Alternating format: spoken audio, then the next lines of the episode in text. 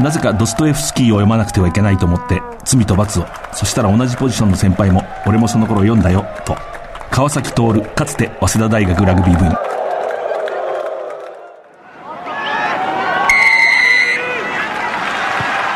藤島大の楕円球に見る夢。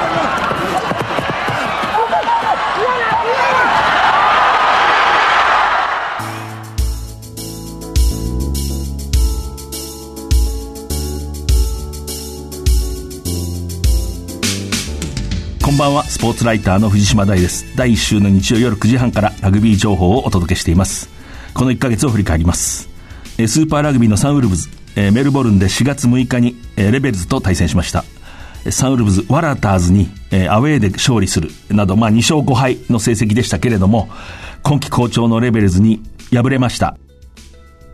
えーニュージーランド遠征中の日本代表候補、ウルフパックは3月29日、ポリルア、ウェリントンのま近くの人口5万人ぐらいのえー町ですけれども、えーそこの、えージェリー・コリンズ・スタジアム、あの、2015年6月に交通事故で亡くなったかつてのオールブラックスの、まあ、獰猛なフランカーでしたね。ヤマハ発動機ジュビロにも在籍しました。まあ、その名を冠した、えースタジアムで、ハリケーンズの、まあ、下部チームですね。まあ、いわゆる B チームと強化試合を行って、31対52で敗れました。えー5日、今度は南島のダニーレンで、ハイランダーズ B と対戦、ウルフパックが勝利しました。ラグビーの6カ国対抗、ウェールズが前回覇者アイルランドを25対7で下して、6年ぶりのグランドスラムを達成しました。えーウォーレン・ガットランド監督率いるウェールズ強かったですね。こう、力強さがあるし、たまたまこの期間にチームに帯同してこう、勉強したある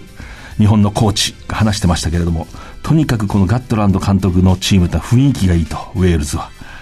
もう何年間もスタッフも裏方の人も一人も辞めてないと。で、毎週火曜日にこう小さくて感じのいいこう酒場っていうかビストロのようなところに集まってこうみんなで食事をする。その感じもなんかこう家族的で、えいい雰囲気だったと話してましたね。続いてトップリーグ、パナソニック、ワイルドナイツ、えー日本代表の田中文明、山田章仁ら、えー17選手の退団が発表されました。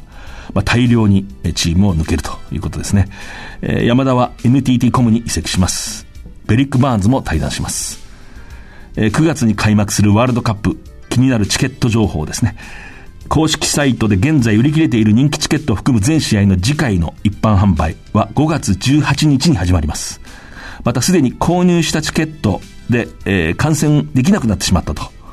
その分については、やはり公式サイトで5月31日からリセールサービスが始まります。え今月27日から青森県の弘前市において、ラグビーマガジンを中心に活躍するえフォトグラファー松本香織さんの写真展、えそれからえ翌28日にはラグビーのミニ映画祭が開催されます。弘前の桜っていうのはね、歌手の三上寛が黄金より美しいと言ってましたけどね、ちょうどその季節です。さて、コマーシャルの後には、人コミュニケーションズサンウルブズとコラボレーションして3月16日、秩父宮ラグビー場で行ったこの番組の公開録音の模様をお届けします。えーサンウルブズの共同キャプテンを務めるプロップ、えーニュージーランド出身のクレイグ・ミラー、それから釜石から高校生が、えー登場します。藤島大の楕円球に見る夢この番組はラグビー女子日本代表を応援する西南商事の提供でお送りします。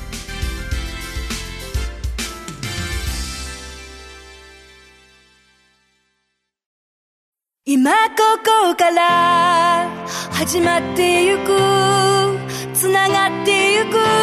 最初は日の当たらない存在だった。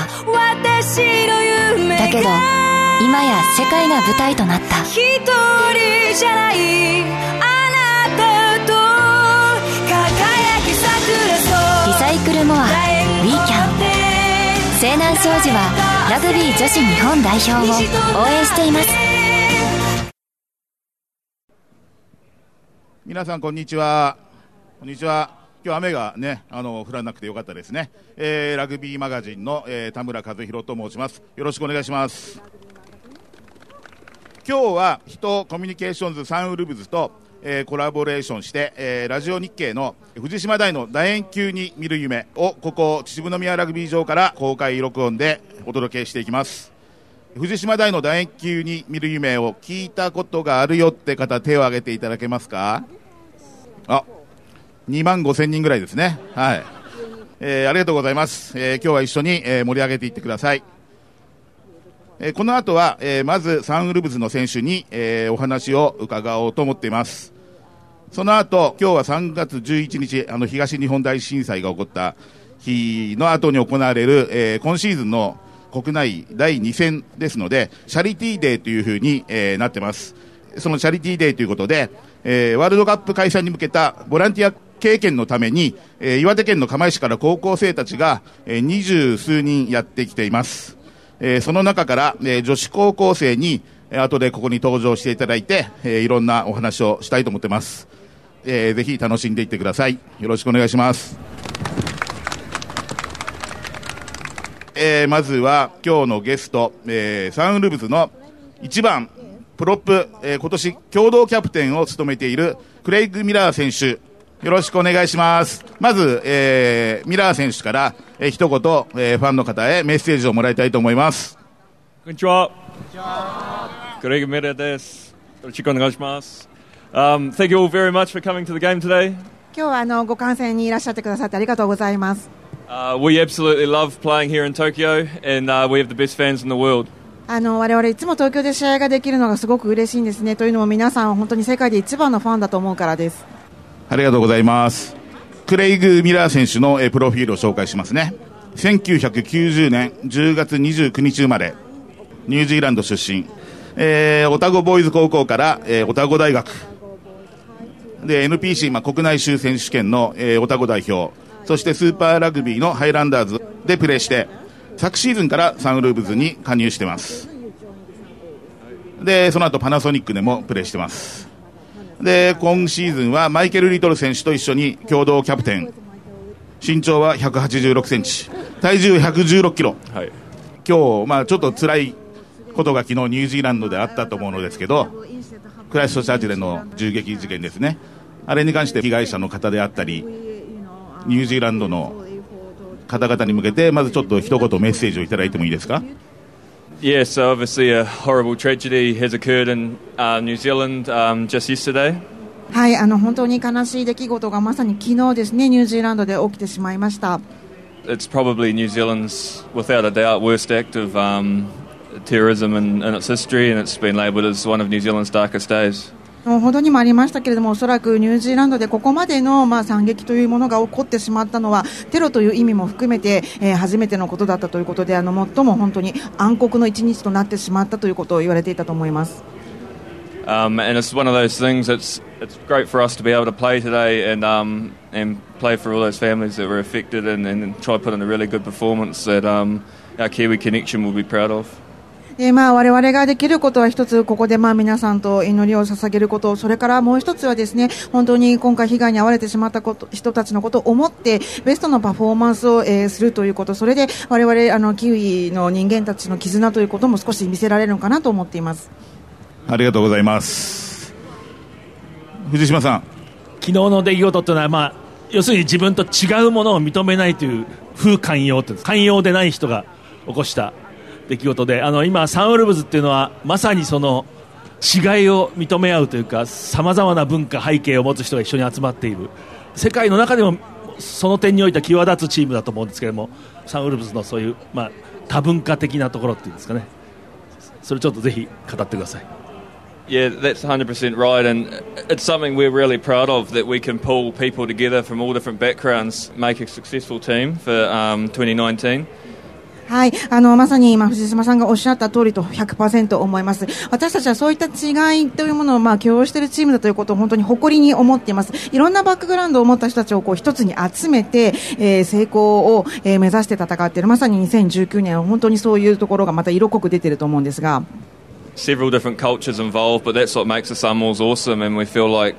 when we combine experiences and um, different cultures from all around the world, we can we can play some really cool rugby here in Tokyo today. あのそういった文化の違いというもの、その違いの一つ一つが実はサンウルブスを作っていると思っています。その違いをですね持ち寄って、まあ、私たちがバインドまさにして、えー、世界でも本当にユニークなチームとして戦っている。それが、まあ、東京になで戦うときはそれが私たちの本当の力の、まあ、核になっているとも言えると思います。まあ、ミラさんにじゃああの今年のサンウルブズ1戦目のシャークスの試合スクラムが非常に苦しんでしかし直ちにその次に立て直したスクラムを一体その間に何が起こったんですか？I think the biggest thing was we just had more time to prepare for the second game. Um, so obviously the scrum involves a lot of lot of key movement, a lot of players. So um, more time together gave us the time to prepare for game two. あの第1戦と第2戦の最大の違いはやはりあの準備に費やせる時間の量が増えたというか違ったというところだと思います。その時間を費やすことで本当にスクラムの要となる動きであったりスクラムに参加する選手というものがみんなでスクラムを、えー、改善していくことができたのでスクラムってやっぱり一緒にいればいるほどやればやるほど良くなっていくと思います。あともう一つ今日あのヘイデン・パーカー背番号10で出場すると思うんですけれども確かあのミラーさんは高校が同じ同級生ではないかと思うんですけれども。Yeah, that's correct, yeah. 調べるとあの、ヘイデン・パーカーっていう人は、最初フランカーだったと。タックルが大好きだったって書いてあったんですけど、本当ですか Yeah, so myself and Hayden Parker started playing together when we were 13 uh, years old. はい、あの私とヘイデン・パーカー選手はまさに13歳の時ですね、一緒にラグビーを始めました。Um, so we've known each other for a long time, and yes, he was a, a flanker who loved tackling and um, stealing the ball. はい、で今さにおっしゃった通りですね彼は最初に、えー、フランカーをやっていてタックル大好きでボールをスチールするのも大好きでお互い本当によく知った仲なんですけれども。But he was also the same size he is now when he was 13. ただですね、まあ、あの彼のサイズを見ても分かりますように他のこともすごくやっぱり上手だし好きだったんですね。ヘイデン・パーカーというのはものすごい田舎の人口が少ない町の村の出身だったと思うんですけどそんな感じでしたか最初会った頃は？Yeah, so he, he comes from a small country town with very, very little people there and um, came to the city to, to my high school. So no one knew him. He came out of nowhere and just slowly got better and better and better.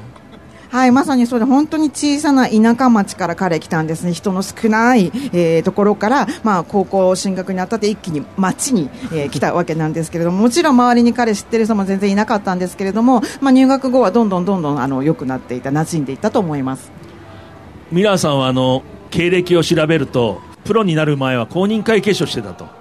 れは本当ですか？Yeah, so just um,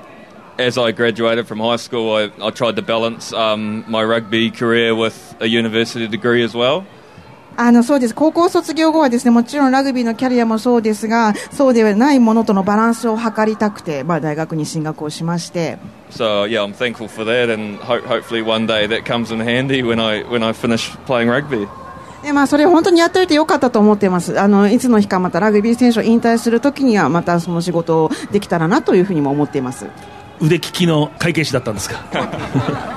Uh, a lot of players come to me for tax advice. あの今でもいろんな選手が私にあの税金の相談に来ます。今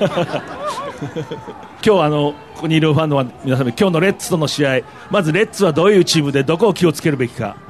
Yeah, so the Reds are a very physical team. Um, so they're going to come for our forwards at the start, uh, especially around the scrum and the maul.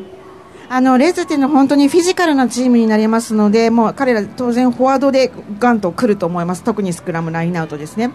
But you know, we, we've named some players today, such as, as Ben Gunter, as we've all seen, who's dominated top league here in Japan for a long time, and also Amanaki Muffy off the bench. So they're two really physical players that we can take to the Reds. ただですね我々の方も今日のメンバー見ていただくと分かりますがトップリーグでかなりの活躍を見せてくれているベン・カーター選手や、えー、今日はマフィー選手もいます。こういった我々の選手たちもかなりフィジカルですので十分対抗できると思っています。今日右のプロップの山下選手。あの人の真の姿私たちが知らない姿を教えてください。どんな人ですか？Yeah, Yambo's a fantastic experienced player. まず本当に素晴らしい経験豊富な選手です he brings a lot of experience and calmness to our forward pack. And um, you saw last last time we played the Waratahs in the stadium, when we get our scrum right, he, he's really hard to stop and he's an outstanding player. あの本当にその彼が持っている経験や、まあ、冷静さというものを我々のそのスクラムに関わっている選手たちに、えー、持ち寄ってくれるのが彼ですね。で本当にこの前、ここで行われたワラタス戦も皆さん覚えていらっしゃるかと思いますが、まあ、スクラムのところはかなり、えー、競り合っていたところで本当に彼がですね結構軸になってくれたというふうに思っています私生活というか行動も面白いですか？Yeah, he's a real character for the team. Um, very big funny man of the forward pack. あの本当にあのいいあの持ち味の性格で我々フォワード陣の中でもすごく楽しませてくれるファニーな人です。人柄です。ミラーさんはあのいわゆるクラブですね。あのパイレーツというクラブ。あのオタゴの普通の最初のクラブ。そこでもキャプテン、えー、オタゴの地区代表でもキャプテン。をしてる。大学でもしましたか、um, In New Zealand you don't play for university so you play for your club、uh-huh. so at that time Pirates was that team. Um, yeah, no, I kept in that side. あのニュージーランドでは大学チームというのがなくても大学生で大学通いながらその自分のクラブチームでプレーをしていたので、うん、大学生の時は物理的にプラパイレーツのキャプテンだったということになりますね。あのキャプテンとして一番心がけていることなんでしょうか？モットーというか。Um, the, the big one I love as a captain is um, every player, every staff member in the team is equal. あの一つ私がキャプテンをやっていて好きだなと思うのはですねチームの中ではプレイヤーもスタッフもみんなイコール平等なんですね。So in the Sunwolves this year, all the players feel like we're comfortable around each other. We love the team environment, and it means that on um, Saturday we can express ourselves. 今年のサンオルブスでもですね本当に毎週毎週ですね、えー、選手みんなが本当にやりやすいことを感じているかどうかそれからみんながお互いの環境をこれってすごくいいなって思えているかどうかっていうのが一つすごく大事なところだと思っています。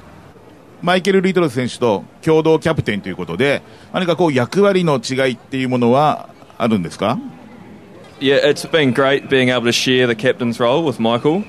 あのマイケル・リトル選手とそのキャプテンという仕事をですねこうシェアするって本当にすごくいいやり方だと思っていて。It, it helps me a lot because when I'm up the front in the forward pack, I don't see what happens on the wing. でも私はやっぱりフォワード選手ですので、まあフォワードの選手たちの間に何が起こっているのか見えていますが、後ろは見えていない時がやっぱりあります。So I can worry about the things in the forwards and he can focus on the backs. なので私は彼がいてくれることでフォワードに集中できてバックスのことは彼に任せることができるので。He's a world class rugby player, so he just needs to play well and then he leads the team by his actions. リトル選手はもうあの言わずもがなワールドクラスのラグビー選手ですので彼がいいプレーさえしてくれればあとはみんながついてきてくれるというふうに思っています。はい、サンウルブズはアウェー戦初勝利をこうニュージーランドのチーフス戦で挙げたわけですけど、ああいう勝利の後っていうのはやっぱりこうチームの雰囲気は良くなるものですか Yeah, without a doubt. And um, what it means now is that we've just got a lot more belief in the group that we can compete and, and put in a performance against any team and put ourselves in a position to win the game. The next week against the Blues was the same. Um, with some discipline, it could easily have been a positive result. もちろんそうだと思います。あの試合があったので、やっぱり今の選手たちの中には自信というものがより、えー、増してきましたし、相手が誰であっても我々やれるという気持ちがまだ生まれたというふうに思います。それから、どういう試合であってもですね、勝てる位置づけ、ポジションまで持っていけるという手応えも感じているので、その後のブルー戦もそうだったんですね。ちょっと結果を伴わなかったですけれども。最もなんか変わった選手といます？ニュージーランド行くときは自信がなさそうだったのに帰ってきたら急に威張ってた選手とか胸張ってた選手とかいたら教えてください。I know、um, Yombu loved beating the Chiefs because it was his old, old team、uh, he took a lot of pride out of that victory. まあ、特に山下選手はチーフスが古巣でもあるので、まあ、試合前からあの気合はすごかったんですね。Um, but, but just as a whole, when when watching the game again, it just looked like we're all enjoying ourselves, loving playing rugby together, and that's a really good sign for the team. ただ、まあ本当に全体的に良くなったというふうに思います。で、あの試合を振り返っても、みんながやっぱりラグビーをプレーすることをあの時エンジョイしていました。それってすごくチームとしてはいいサインだと思います。スクラムを組んでいる時に、こう、サンウルブズのファン、あの、独特のアオーンっていう声援あるじゃないですか。ああいうのっていうのは、こう、試合中でも聞こえるもんですか？Oh, we can definitely hear it and we love it. So um, today, much louder, please. もちろん聞こえていますし、本当にあの聞くの私たちも大好きなので、今日ももうより大きい声で皆さんお願いします。よかったです。はい。ではここでですね、今日は、えー、ヒトコミュニケーションズサンウルブズとコラボレーションして秩父宮ラグビー場から、えー、公開録音でお届けしているところですで今日はチャリティーデーということで、えー、ワールドカップの開催地岩手県の釜石から高校生がやってきています。実際の本大会の時に現地でこうボランティアを、えー、いろいろやるので、えー、その体験のためにやってきているということです、えー、その中から今日は釜石市内にある県立釜石高等学校の女子高校生お二人に登場していただきます。こちらへどうぞ。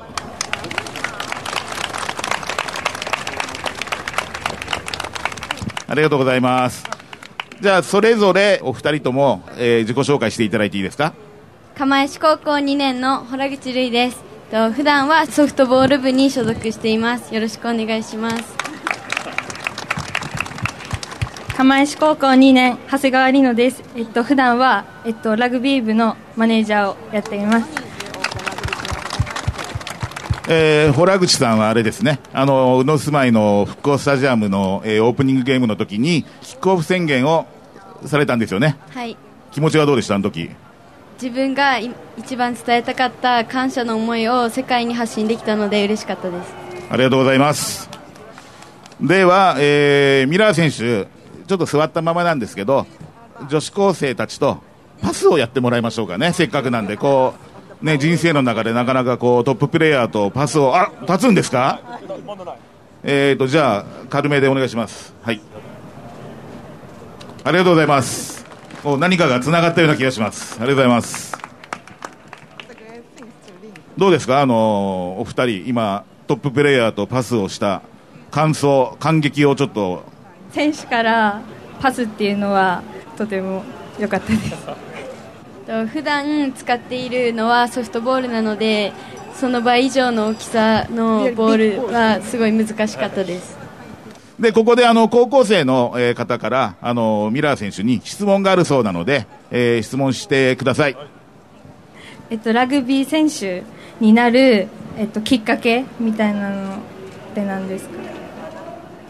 ？Uh, for me, it was all my friends were playing it, um,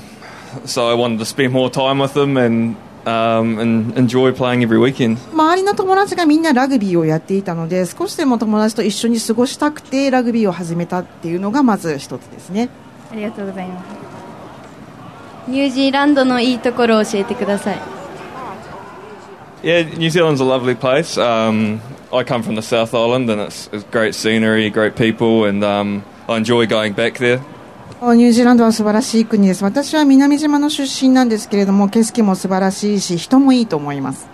But just at the same time, I absolutely love living in Japan as well. ただ同時に私、これを言っておかなければいけないんですが、日本も同じぐらい大好きです。ありがとうございます。ありがとうございます。盛り上がってきたんですけど、ミラー選手、そろそろ行かなければいけないということで、最後に、えー、ミラー選手から一言いただいて、えー、みんなで、えー、見送りましょう。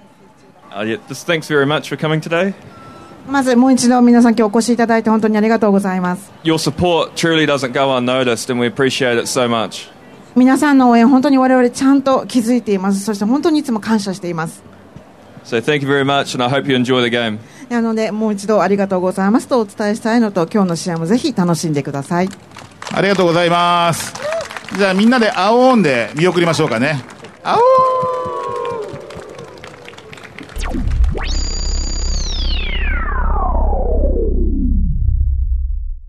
3月16日、え秩父宮ラグビー場で、ヒトコミュニケーションズサンウルブズと、まあ、コラボレーションをして行った公開録音、その前半をお聞きいただきました。えー、サンウルブズは、えー、まあ、震災のあった8年前ですけれども、3月11日、その後に行う国内での第2戦ということで、当日はチャリティーデーと、えー、定めました。えー、ラグビーのワールドカップ開催に向けた、えー、ボランティア体験のため、岩手県の釜石、えー、まさに釜石の地元の高校生が、えー、秩父宮へやってきました。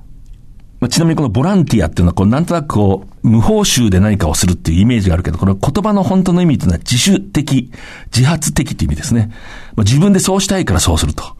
ここ結構大事なところだと思いますね。そしてまあ、えー、新日鉄釜石、どうしても思い出しますけれども、1979年から日本選手権7連覇。まあ、強いだけでなくて、こう、いいチームでしたね。フォワードとバックスに偏りがなくて、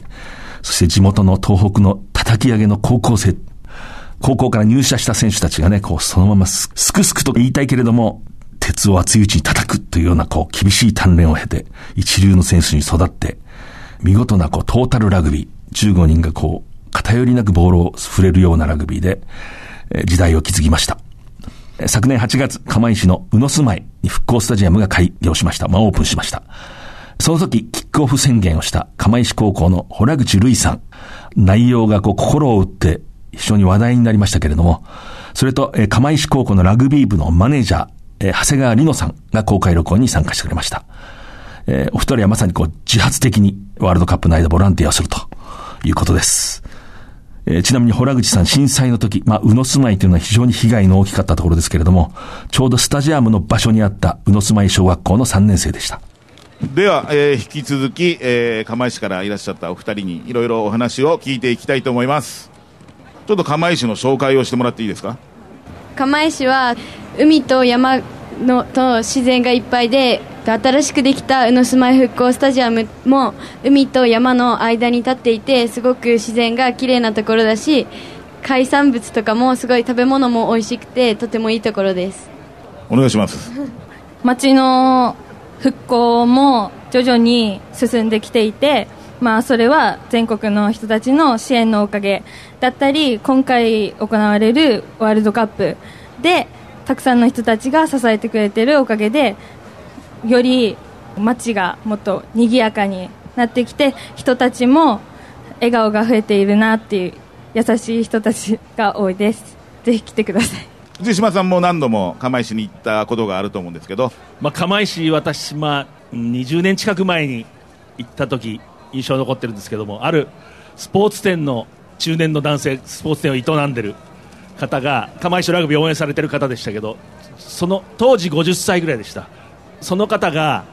自分たちは高校生の釜石北高校って今はまあ合併して釜石高校はいわゆるあの今僕らがグリッドっていう練習があるんですね。こうグラウンドを小さく仕切って今どのチームでもやってます。であれは大体あのそのにその人の計算すると高校生の時から20年後ぐらいに日本にこう広く伝わる広まる練習なんですけどそれを釜石三陸のあそこの高校でやってたと。こういう話が私好きなんですよね。要するにねそれは釜石のラグビー部を通して外国の先端的な理論がそこに入ってきててでその高校の先生が飲み屋でその釜石の選手と一緒になるとその時教わってたと。こういう練習方法があると、うん、まあ、そういう話がなんかなんとかこう今急に思い出しました。じゃあ私質問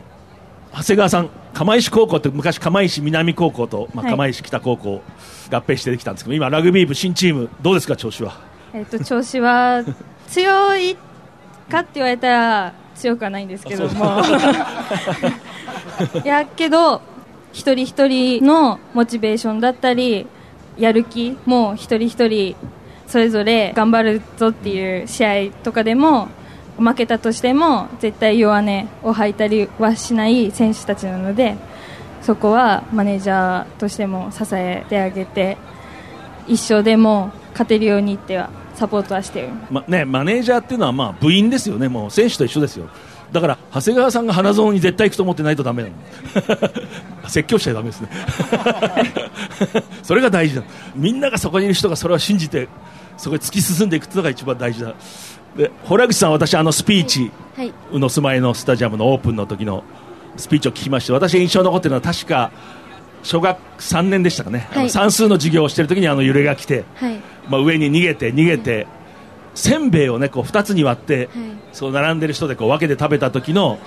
気持ちは今思い出せないって言ってたんですね、普通なんかそこ無理やりなんかこう思ったって言うんだけど思い出せない。本当の出来事なんだなって私は思いましたね。でその何日か経った後におにぎりを1つ食べた時に初めて、改めて何かを感じたんですか？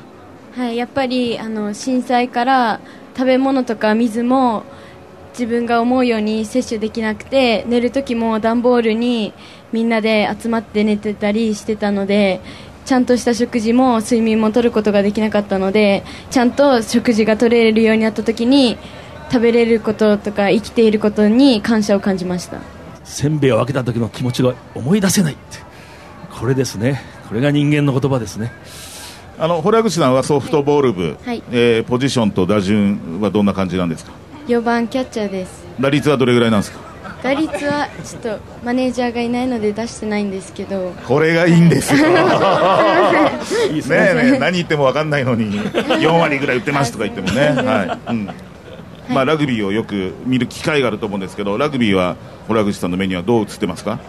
自分が初めてラグビーを見たのは2015年のラグビーワールドカップだったんですけどその時までラグビーを見たことがなくてでもその時ラグビーの試合を見て選手たちが熱くぶつかり合っているところとか試合後にノーサイドという言葉があって選手とかが敵味方関係なく握手とかしてるのを見てすごい素晴らしいスポーツだなと思いました。長谷川さんはうやって会場に来て試合大人のラグビーだったり選手たちのラグビーを見るとあやっぱり迫力が違うなっていうのは毎回思います。こうワールドカップってラグビー自体も面白いですけどこう文化の交流っていうのがすごく魅力的なんですけど釜石の街に海外からたくさん選手も来るしお客さんも来ると思うんですけど何かこういう経験をしたいとかこういう気持ちで受け入れたいっていうのがあったら教えてくださいお二人とも。はい、と私はイングランドに行った時に現地の方に日本語で話しかけてくれたりすごい「君が代」とか歌ってくれて現地でも安心して過ごすことができたので今度は釜石の自分たちがそのフィジーやウルグアイなどの言葉を覚えて観光客の方々に釜石に来てよかったって安心してもらえるようなボランティアとかをしていきたいです。立派です。お願いします。はいえっと私は一度留学でアメリカに行った時があるんですけどえやっぱり言葉が通じなくても手？ボディーランゲージとかでもね。そうですね。はい、やったりとかでも全然通じるっていうのはやっぱ自分で感じたのでやっぱそういうことも含めあと学校でも今英語の授業とかでもやっぱ英語ワールドカップに向けてっていうのもやっていたりするので、まあ、そういうので高校生でもちゃんと道案内っていうのをできたりとかしたいなっていう気持ちあります。ありがとうございます。もっともっといろいろ聞きたいんですけど、だキックオフもね、迫ってきたので、今日はあの、釜石市から釜石高校2年生の洞口さんと、えー長谷川さんに来ていただきました。えー観戦も、えー楽しんでいってくださいね。はい、今日はありがとうございました。ありがとうございました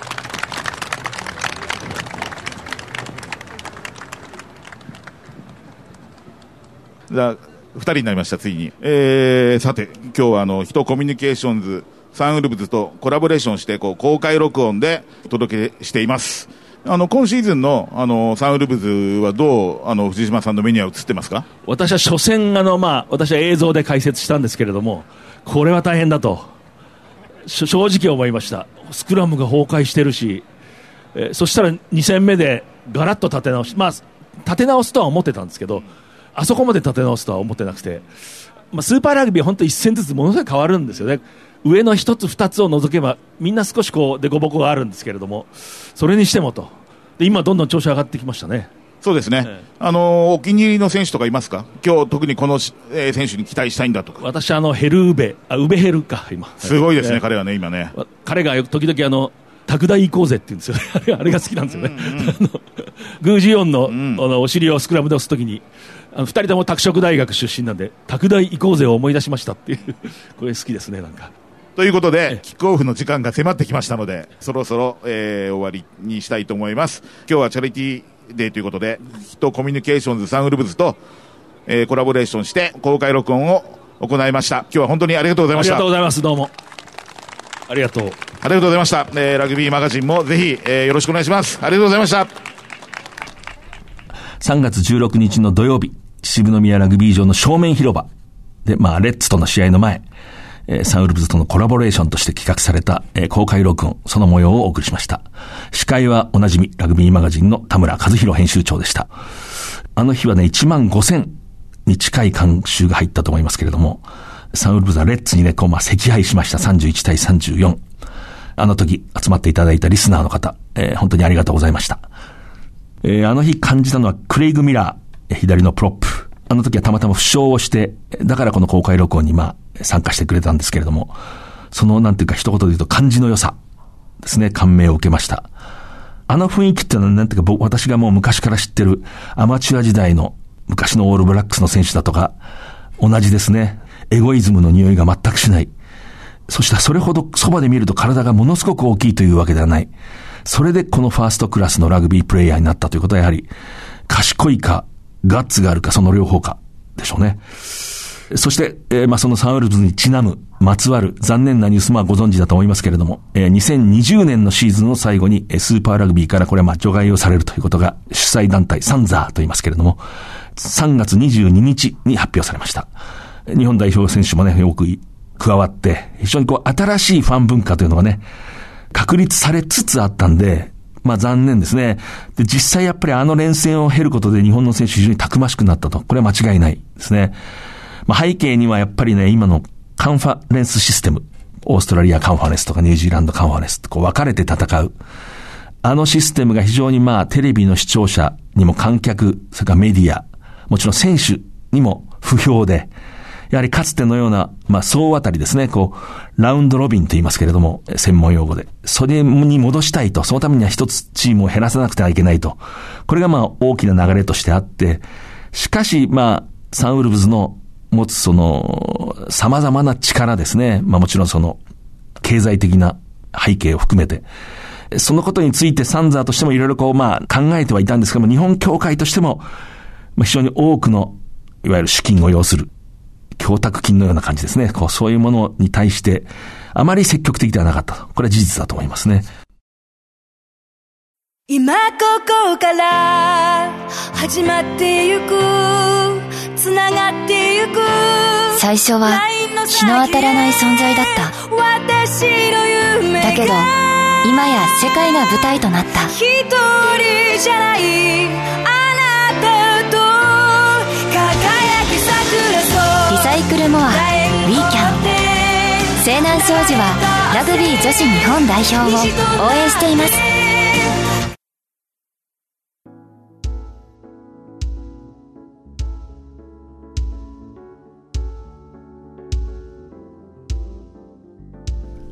なぜかドストエフスキーを読まなくてはいけないと思って罪と罰を。そしたら同じポジションの先輩も俺もその頃読んだよと。これまあ、かつて早稲田大学、えー、福島県の岩木高校から早稲田に入って、たまり場でも活躍したセンター、商社マンですけども今、川崎徹という人物がいて、この間私たまたま会う機会があって、なんか昔の思い出話、私はコーチをしてたんですけども、その頃早稲田大学の。早稲田の3年生の時に、こう、なかなかレギュラーになれない、練習が厳しい、こう、悶々とした時になぜか、ドストエフスキーだと思ったらしいんですね。で、あの膨大な登場人物のいる巻物のようにこう出てくる、あの小説をこう、まあ、読み進んで、まあ、苦闘しながら読んで、そして同じポジションの先輩でこう、レギュラーになった津島っていう選手がいたんですけどね。彼にポッとそのことを思いました。ああ、俺も3年のその頃悩んだ時読んだなって言ったらしいですね。先輩恐るべしと思ったらしいですけれども、なんかこういい話ですね。私こう、何かこう意味を感じるというより、ただ好きな話です。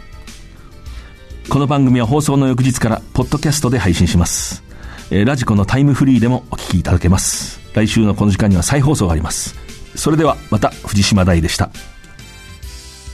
藤島大の楕円球に見る夢。この番組はラグビー女子日本代表を応援する西南商事の提供でお送りしました最後にチケットプレゼントです。サウルブズ19日のハリケーンズ戦26日のハイランダーズ戦それぞれ5組10名様を抽選でご招待します。番組のサイトからメールで応募してください。お待ちしております。